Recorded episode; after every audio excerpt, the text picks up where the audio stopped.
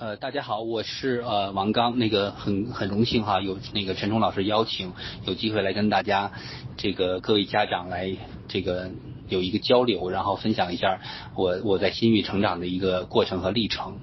嗯，这个在在分享之前呢，我先做个自我介绍。呃，我刚才提到我叫王刚，然后呢是一个十五岁男孩的父亲，然后我家就一个独苗，就就一个，然后呢这个。我我进入新运学习的呢是在二零一九年四月二十号，到今天呢应该是有一年零两个多月的时间了。呃，我儿子呢其实从小非常的这个聪明，然后呢这个嗯曾经做过测试，他是一个叫做超常儿童，就是智商非常高。然后呢我和他妈妈呢也对他寄予了非常高的期望。这个嗯，小的时候各种补习班啊，然后这个给予各种的这种关注，然后带他这个出国旅游啊，去见识世面啊，其实嗯做了很多很多教育的工作，也可以叫做煞费苦心。呃，但是在去年春节的时候呢，这个家里发生了巨大的这个呃这个呃变化，就是孩子的这种变化呢，让我们感觉像变了一个人。然后非常的吃惊和惊讶，当时不知道什么原因哈，但是说后来学习是知道呢，是因为呃，其实我和我太太对孩子的教育方式都是高压的方式，嗯，给予各种的要求和和这个。和和约束，然后呢，比如说坐坐坐坐坐坐这个坐的时候要坐直，然后坐不直呢就拿个丝带绑在椅子上，然后呢这个吃饭呢不能出声，然后走路不能拖鞋，脚脚不能蹭地，就举几个例子哈，这个，然后呢我和太太的关系呢其实也不是特别好，就是经常的争吵，当着孩子面争吵，然后呢这个情绪管理有些时候呢自己的呃情绪问题呢就发泄到孩子身上，这个。现在回回首过去看呢，都是伤痕累累的。就是包括我家现在车，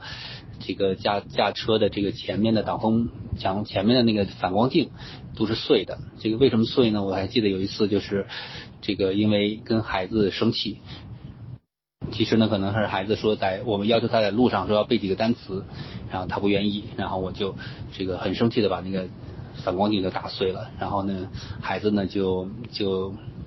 这个把孩子轰下车，让自己孩子自己一个人在在这个环路边上，这个呃高速边上待着，然后呢这个嗯其实其实这些伤害呢都是非常深的这种伤害，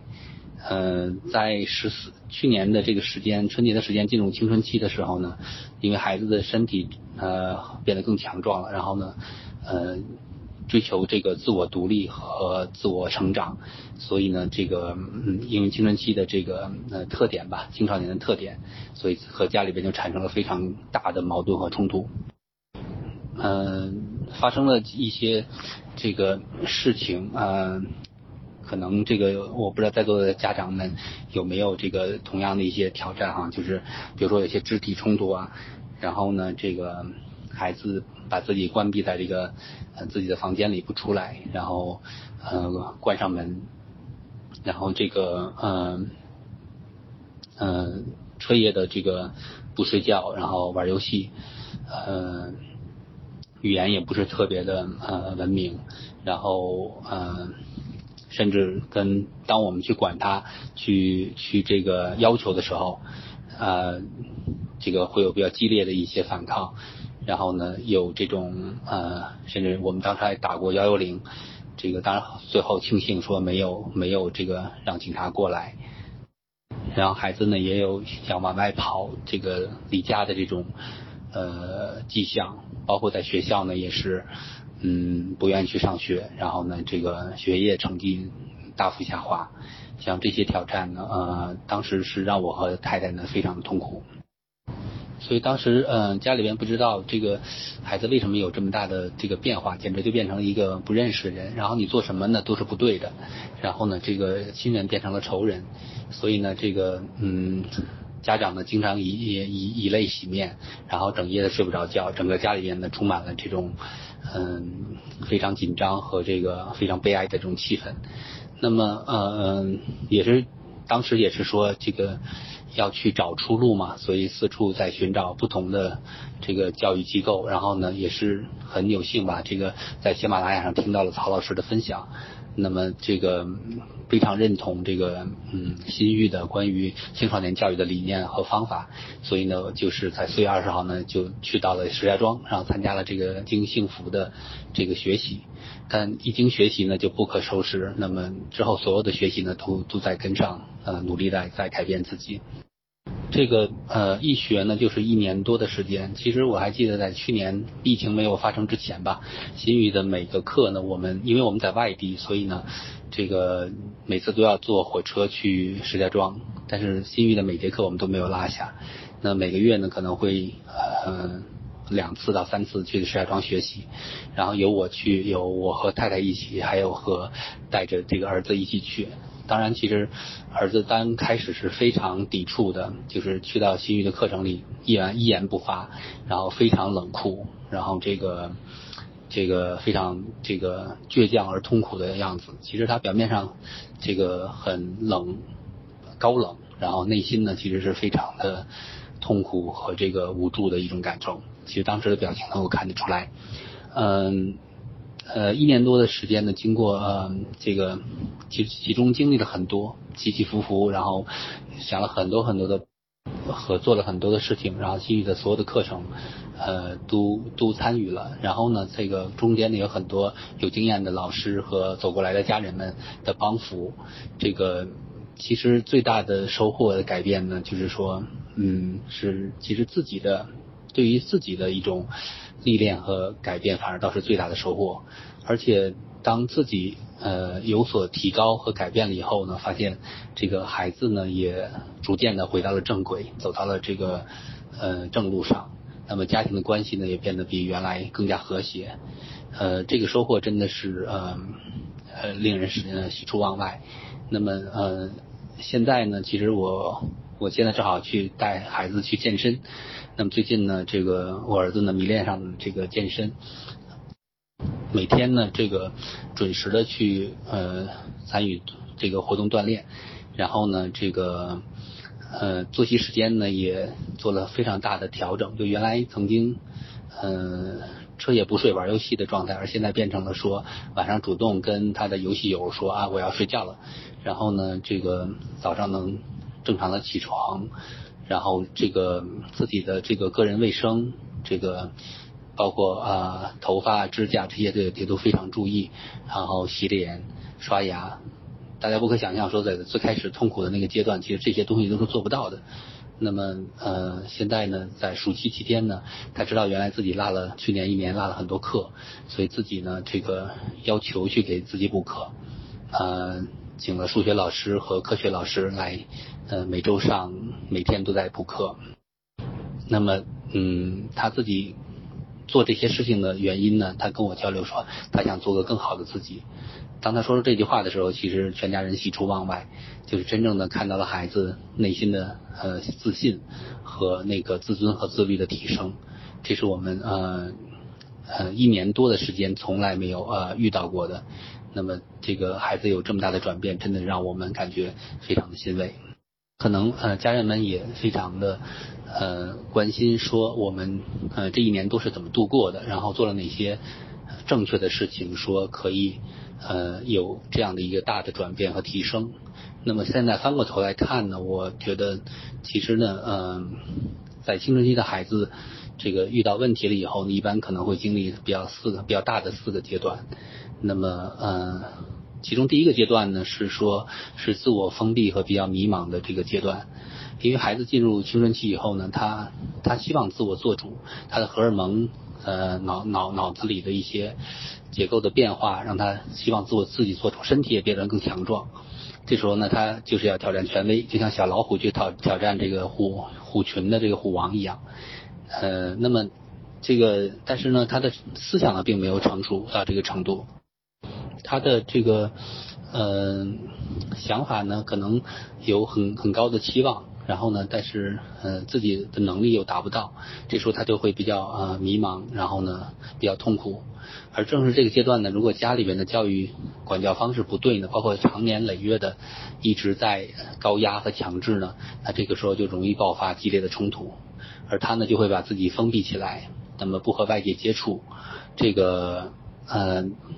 我们家的具体情况呢，就是说，就他就基本上把自己的屋里的门就关上了，然后那个，比如说放了学回来进去以后，基本就不出来了，一直到这个吃东西的时候，嗯，这个也不吃，然后你要给他给他拿进去，他可能拿进去吃，绝对不出来吃，然后一天呢也不跟你有一句话两句话没有交流，然后呢，但在里边自己一个人呢，这个大呼小叫的玩游戏，这个其实，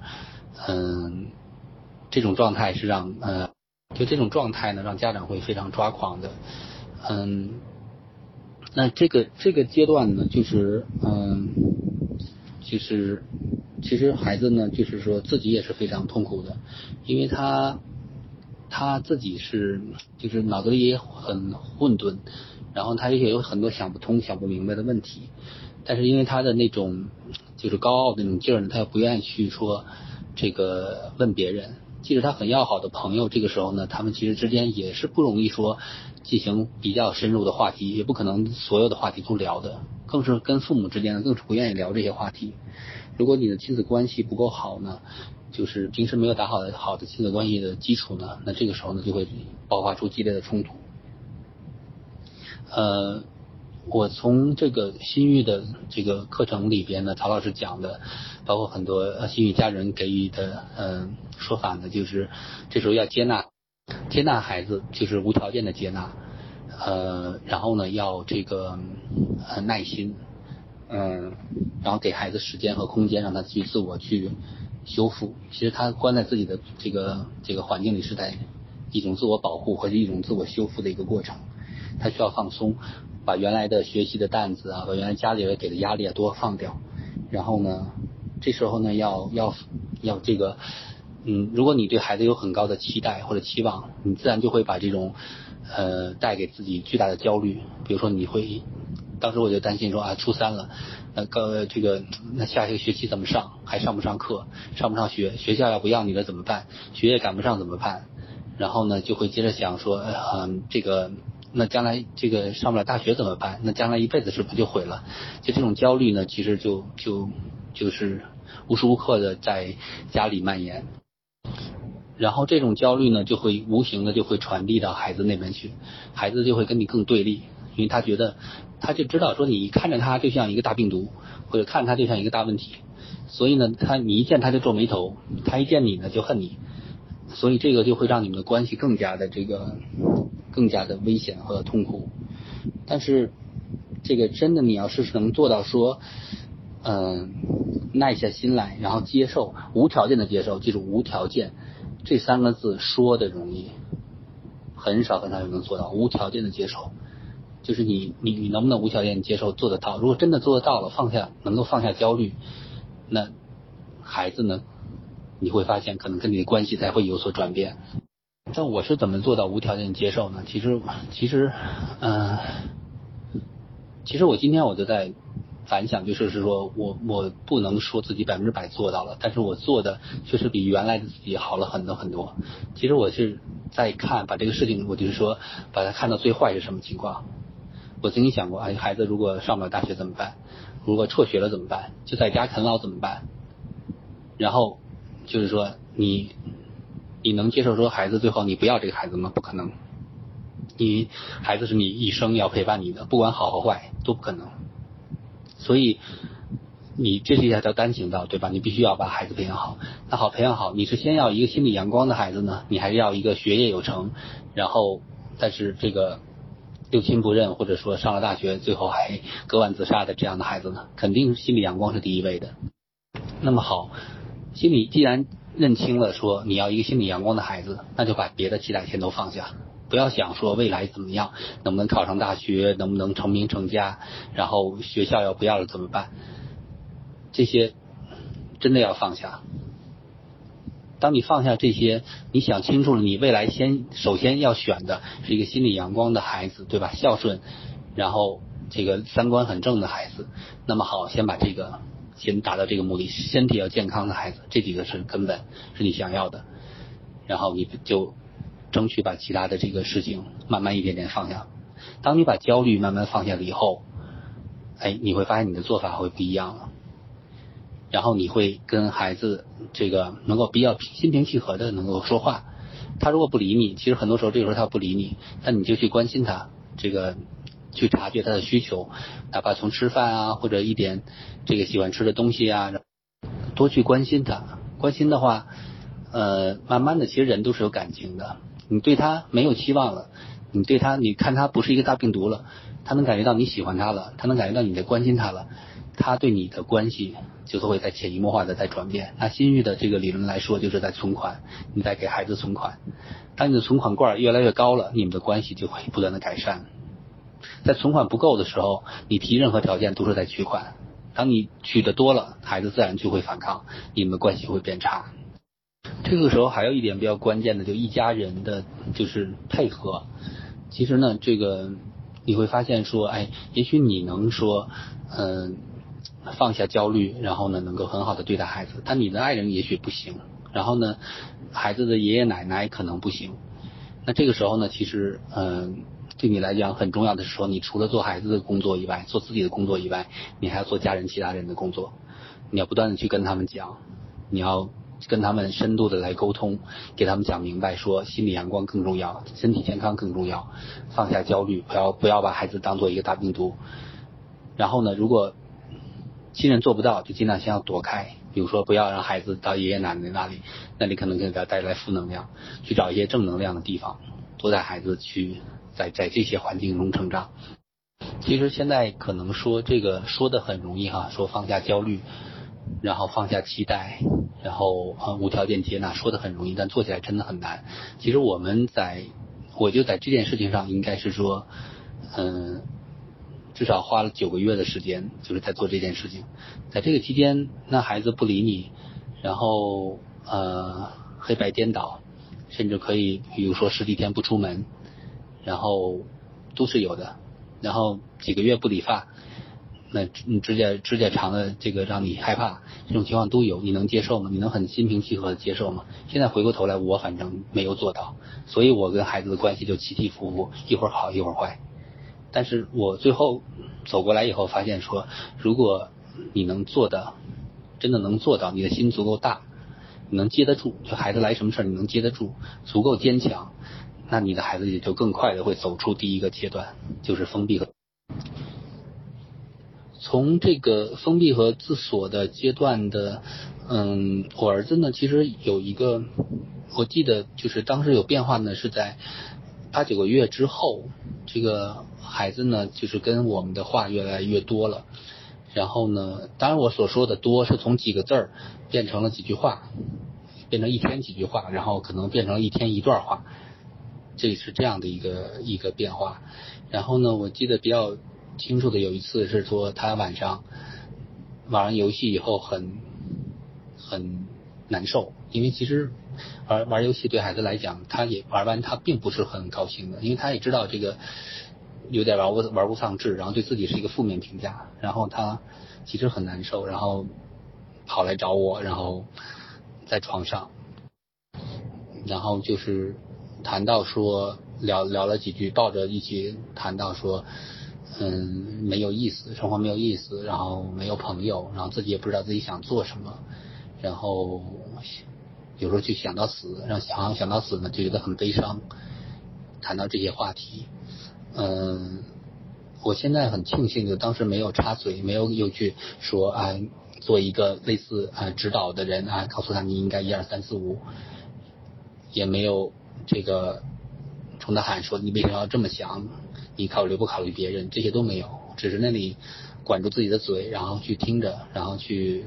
共情，然后这个这就是一个交流的一个开始，这就是进入了，嗯，我我我总结的认为是第二个阶段，就是孩子的倾诉和发泄的阶段。在这个阶段呢，这个因为亲子关系有所改善，这个。嗯，孩子比较相信你了。有些事儿呢，觉得说你不再挑他、挑剔他，你不认为他是有毛病的，那么你是他的亲人。有些事儿呢，可以愿意跟你交流、沟通、跟你说。而你其实一种从心理学角度来讲，疗愈的方式就是把你的痛苦说出来以后，你会感觉到被呃放松，你会感觉更好。那如果孩子能开始跟你能够沟通，能够谈出他的痛苦的时候，其实也是他自我疗愈的一种开始。那在这个阶段呢，其实最重要的呢，做家长来讲就是倾听和共情，然后呢，这个要管住你的嘴，就是不要去指责，不要去甚至评评论都不要，就是很好的去倾听，做一个很好的倾听者和一个朋。如果孩子想听你的建议呢，可以可以多说一些。但是当他一旦表现出某种反感的时候，比如眉毛一动，立刻闭嘴，因为多说无益，就是会招致更多的反感。然后呢，这个这个多鼓励孩子，就是比如说孩子把一些想法说出来了，你跟他说说你很勇敢，说能够面对这么，我不知道你原来面对了这么多挑战，说你真的很不容易。然后你说出来了，你很勇敢，你。你你是一个很坚强的孩子，类似找很多生活中的细节一些点，然后去鼓励他。比如说他今天三点睡了，平时都四点多，说哎呀你进步真大，你今天提前了一个小时睡，说明你自我管理的能力更加提高了。在这个阶段呢，你可能就会发现有一些嗯微妙的变化发生了，就是嗯孩子不会像原来那么痛苦了，他可能有些时候会比较轻松。然后呢，嗯，这个会比较愉快，有时候还声哼哼着歌，然后跟家人的沟通会多一些。然后紧锁的门呢，有时候会开着，嗯，因为他不再防着你，嗯，但是有一点呢，就是他绝对不会去碰学习，嗯，或者碰原来你们，嗯，就是原来我强强制要求他的东西，原来各种补习班安排很满，现在谈都不要谈，提到学习的时候。这个扭头就走，就是因为那些东西对他来讲是很痛的东西，所以他不会愿意去去接触去动的。但这个时候就要考验说家长的耐心，你是不是说还是能够坚持你的相信，能够守住你的初衷，说我要一个首先要的是一个健康的阳刚阳光快乐的孩子，学业有成的是第二位的。然后你相信你的孩子未来这个。一定是会很成功、很有用的这个人，能不能坚持？如果这时候你又着急，那可能又会把你们的关系打回到最最开始的状态。那这个阶段呢，嗯，在这个倾诉和发泄这个阶段呢，可能嗯会会花一些时间。那我在我们来看，我们这边应该有，其实也蛮煎熬，两三个月。就是这时候又开开始着急了，说。嗯，孩子怎么不学习呀？这个课程一点都不上啊，然后上课也不听啊，然后能逃就逃，能躲就躲呀，然后这个学业赶不上怎么办呢？这些焦虑其实又有了。那这时候就去，我就去想，你看原来当你半夜自己一个人在楼下雨地里哭得哇哇的时候，跟那时候相比，孩子已经进步很多了，对吧？你还要求什么？所以其实这个再回到自己的初心，然后可能会管理好你的情绪。然后管理好你的焦虑，然后再放下。但有时候又焦虑，然后又放下，这真的对对家长来讲是一个很大的磨练。嗯，这个之后呢，就是说有一个，然后就去，这时候其实就是使劲想办法，就是找突破点。那这个孩子他为什么不愿意学习呢？就是他怎么样才能够说，嗯，在。这个再回到更正常的一个阶段呢？这个这时候孩子其实感觉到，其实他一其实内心非常不自信，表面上高冷，他内心是不自信的，因为他学业他知道自己知道学业已经落下了，不如别人。然后呢，自己的状态呢也也不好，因为他这种比较负向的东西比较多呢，他的朋友肯定也都愿意远离他，或者他周边的一些朋友呢也都是负面情绪比较多的，就人以类聚嘛。这样的话，彼此互相影响呢，很容易这个产生更多的这个负面的这个东西。所以，所以在这种状态下呢，这个呃，这个就是说会持续很长一段时间。那么第三个阶段是什么呢？第三个阶段其实是说孩子的自信心的重塑的这个阶段。那这段呢，这个。我们是怎么怎么发生的呢？就是前一段疫情期间发生这个发生以后，大家这个孩子只能在家里边。其实那段时间对对作息时间呢，对各方面挑战更大。那有一天呢，我儿子呢这个开始就想要减肥，因为前面去了一年呢，那个没有锻炼，然后呢自己自己状态很差的时候呢，这个然后长胖了很多很多，所以呢他这个。这个对自己的体型不是很满意，然后呢，这个也有这个原来关系比较好的女同学吧，这个在一起，嗯，大家知道青春期的这个男女孩子交往也都是这个比较有，嗯，就是彼此有吸引力的，所以呢，在网上交流的时候呢，可能就谈到了说，嗯，这个是不是很帅呀？是不是比较胖啊？这些问题，所以呢，这个儿子呢立志要开始减肥。然后呢，嗯，这时候呢，这个就下了决心。那么，在这个首先是通过节食的方式来。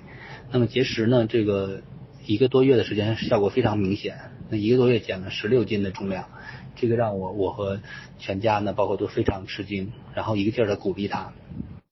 那孩子在这个看到一下子看到了效果和结果了以后呢，这个身材也好了一些呢，这个这个自信心呢就有所提升，就在这个方面。然后呢，就要开始去健身。然后我们找了一个比较好的健身教练，然后他每天去练。健身教练给他制定了目标啊，重量的目标、肌肉的目标、锻炼的目标。然后呢，要练出这个腹肌，这个倒三角。然后呢，这个孩子非常的用心，嗯，然后呢，马上就坚持到了说啊，这个全全天呢，这个就是每每天都去都去练。这个原来从来没有过说。嗯，能够坚持这么好的，然后呢，教练说你你的你你要想达到训练目标，你的作息时间必须要好，你晚睡的话不行。所以呢，晚睡的习惯呢，在我们斗争了将近一年的时间呢，一下子就被改过来了。嗯，睡眠的这个时间调好了以后呢，他自己每个人人的整个心理心理和生理的状态就完全不一样了。然后呢，这个也是也是说教练提到说啊，你你的饮食要注意。那么立刻就把所有的垃圾食品、薯条啊什么的，这个可乐全部忌掉了。那么每天只吃轻食，这个早早上是一份丰丰丰盛的早餐，然后呢中午和晚上都是轻食。那么这个呢，这个对孩子自信心呢和这个体型的呢，更是更是反向的一个推动，就是更加更加快的让他这个达到了训练的目标。在这个阶段呢，就是嗯。嗯，儿子呢，就是说从中找到了这个非常强的成就感。其实，其实人的这个自信是来自于你取得的成就。那我我们开始曾经尝试过很多东西，这个比如跑步啊，其实其实在去年很艰难的时候，我就开始学习练习跑步。然后呢，啊，在一年中甚至坚持跑马拉松，然后那个也带着儿子去跑了两次迷你马拉松。嗯，但是呢，这个。他并没有迷恋上跑步，但是但是从我的做到呢，至少告诉他说，这个我可以坚持锻炼。那么嗯，我坚持把它做到了。那么嗯，孩子呢，这个却没想到他从健身这个角度去突破了，然后改变了自己整个的这个态度。就像那个曹老师讲的，就是人呢，其实在心底呢都有向好的力量，就是即使你再差，嗯，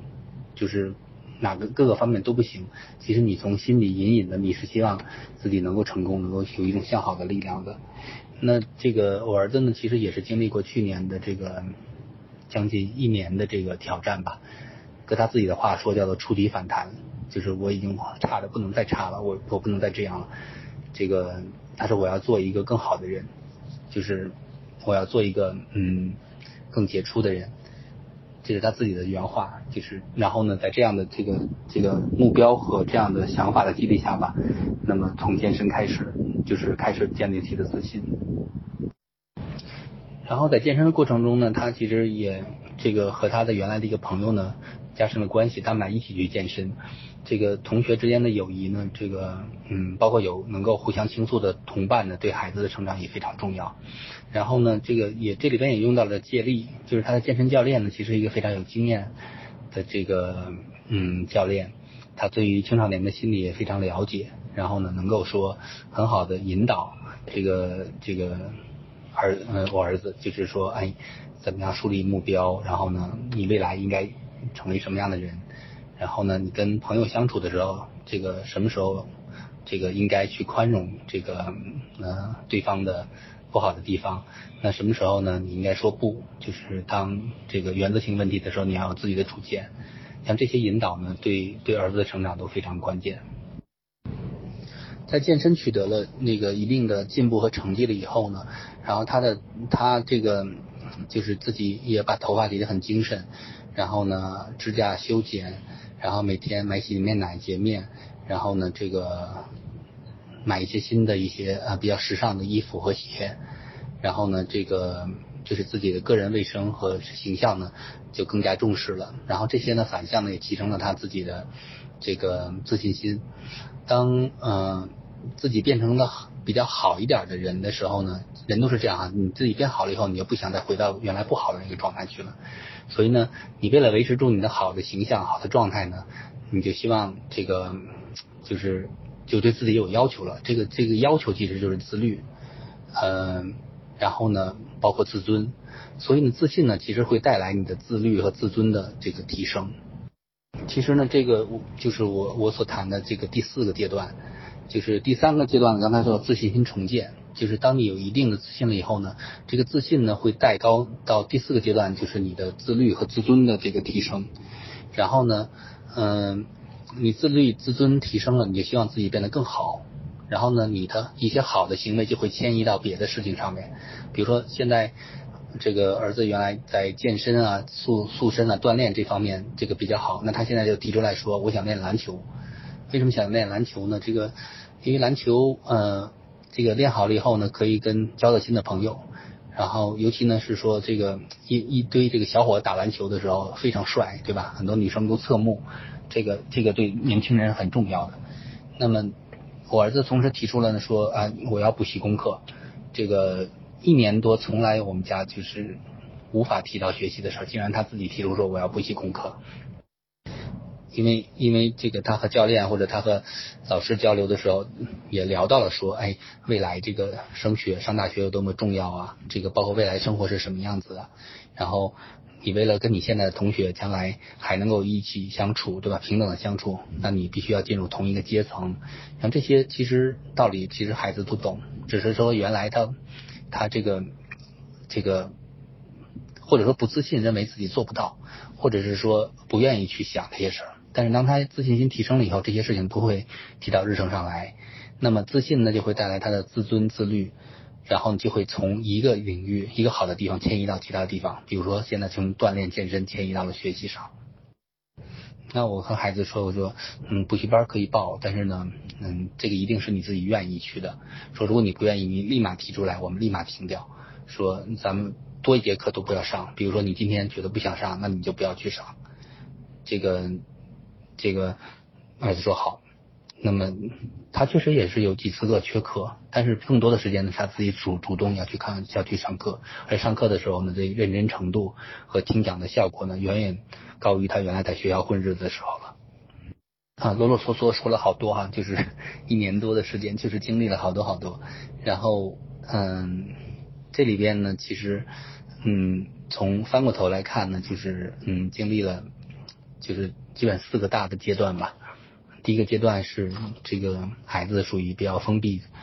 这个自锁的这个阶段。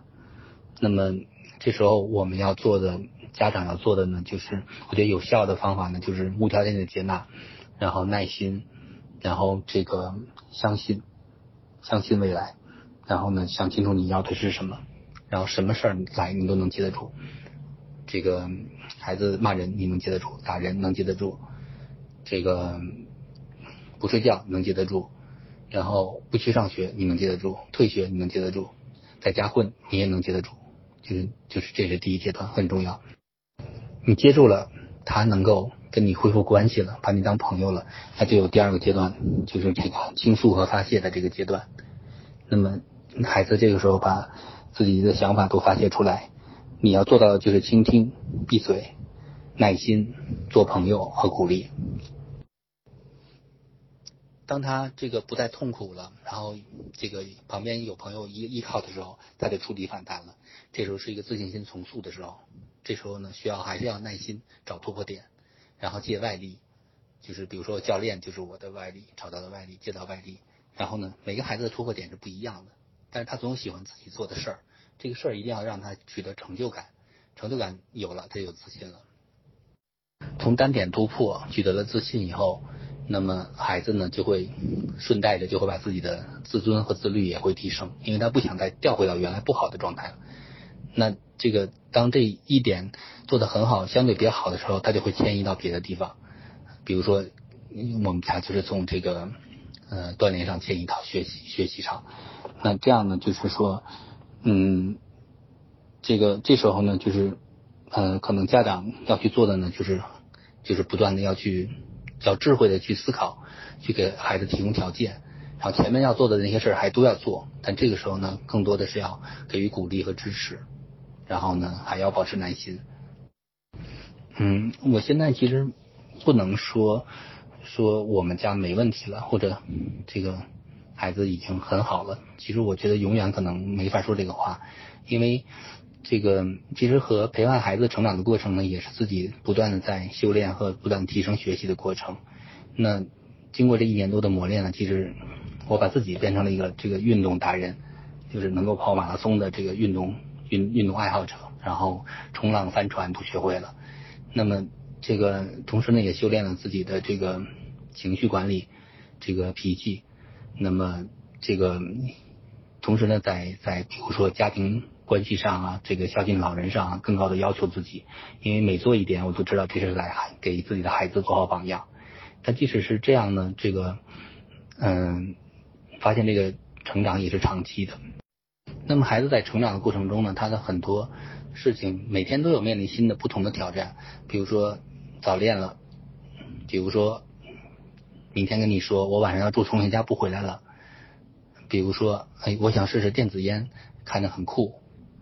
嗯，比如说每天还是在玩游戏，那么这个这个这个怎么样能够说嗯？在游游戏的时候，能够这个真正管控好自己的时间，像这些挑战每天接踵而来，就是不断的。那可能现在呢，就是看待这些事儿的心态呢，就是跟孩子共同成长，然后呢，共同去经历这些过程，然后呢，把这些每一个挑战呢，变成一个让孩子变得更好的一个机会。嗯，如果大家感兴趣呢，将来有机会也可以，我可以跟大家分享一下，比如说在刚才谈到的这种嗯，交女朋友啊。嗯，这个零花钱管理啊，然后嗯，孩子想买摩托车呀，孩子想这个尝试一下这个电子烟呐，这些方面的就是我们家的一些做法，